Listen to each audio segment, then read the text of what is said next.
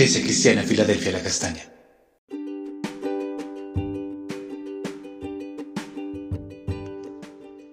Buenos días, hermosa Iglesia Filadelfia de la Castaña, una puerta abierta en el cielo.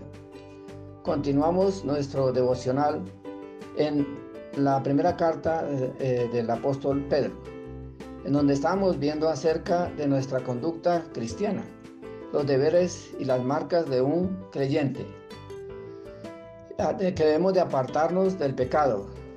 Debemos respetar a las autoridades puestas por Dios. Que nuestra conducta debe ser muy excelente como siervos y empleados. ¿Cómo debe ser el trato con las esposas? Nuestra forma de vestir. El trato entre los hermanos y la familia y aún con los enemigos. El manejo de la lengua seguir el ejemplo de Jesús, que a pesar del sufrimiento debemos de presentar defensa del Evangelio. Hoy veremos en 1 de Pedro capítulo 3, versículo 18 al 20.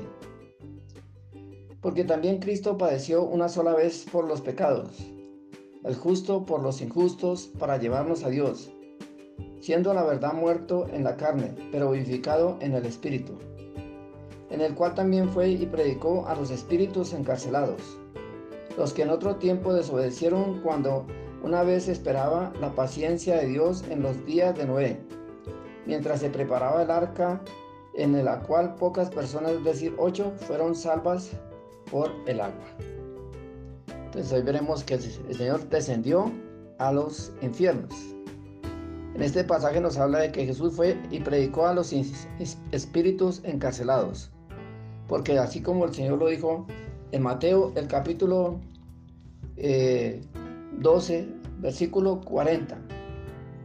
Porque como estuvo Jonás en el vientre del gran pez tres días y tres noches, así estará el Hijo del Hombre en el corazón de la tierra tres días y tres noches.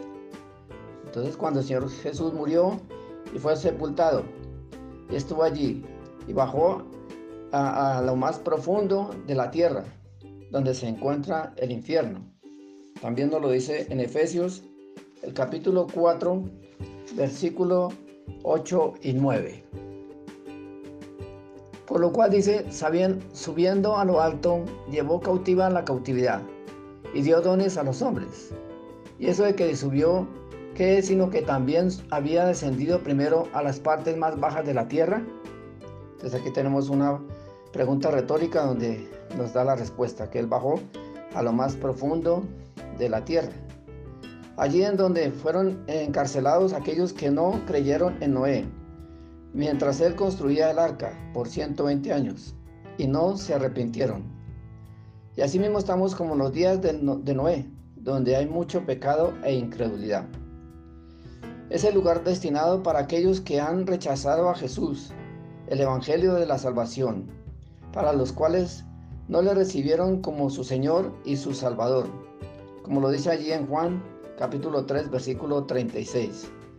El que tiene al Hijo tiene la vida eterna, pero el que se rehúsa a creer en el Hijo no verá la vida, sino que la ira de Dios estará sobre él. Entonces aquellos que le han rechazado, la ira de Dios vendrá sobre ellos. También lo dice en Judas, el versículo 15. Y para hacer juicio contra todos y dejar convictos a todos los impíos de todas sus obras impías que han hecho impíamente y de todas las cosas duras que los pecadores impíos han hablado en contra de él. Entonces ellos están allí encarcelados en prisiones hasta cuando venga el gran juicio del trono blanco, como lo dice en Apocalipsis el capítulo 20, versículo 13 al 15. Y el mar entregó los muertos que había en él, y la muerte y el Hades entregaron los muertos que habían en ellos, y fueron juzgados cada uno según sus obras. Y la muerte y el Hades fueron lanzados al lago de fuego. Esta es la muerte segunda.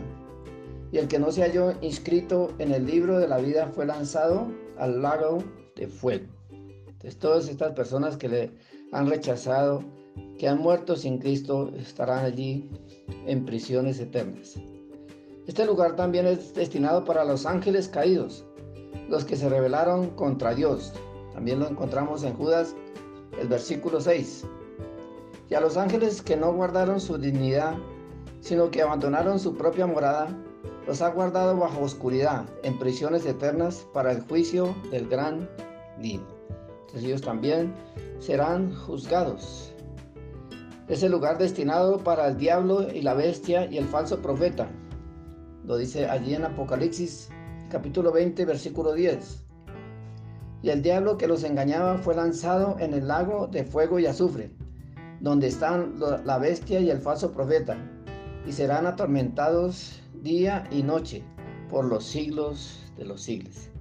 Entonces aquí, allí eran a prisiones eternas, pero si fue a predicarles aún allí para que no tuviesen excusa. Pero el Señor tiene preparado el cielo en la eternidad la ciudad celestial, la presencia de Dios, la salvación para aquellos que hemos creído, que le hemos recibido a Jesús como nuestro Señor y como nuestro Salvador. Nos lo confirma en Apocalipsis el capítulo 21 y versículo 27. Y no entrará en ella ninguna cosa inmunda o que hace abominación y mentira, sino solamente los que están inscritos en el libro de la vida del el Cordero. Entonces el Señor nos salvó y nuestros nombres están escritos en el libro de la vida. Porque el Señor ha abierto esa puerta, abierta en el cielo, para los que somos salvos. Oremos. Gracias Señor por tu palabra, porque tú eres un Dios justo y tú juzgarás a todos con justicia y no tendrás por inocente al culpable. Y la paga del pecado es muerte. Oramos por aquellos que, por aquellos que aún no te conocen, para que sean salvos. Gracias Señor por habernos tenido misericordia de nosotros y regalarnos la salvación y la vida eterna, por abrir esa puerta en el cielo de la salvación. En el nombre de Jesús. Amén. ...2022...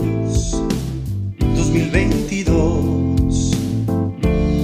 ...una puerta abierta en el cielo...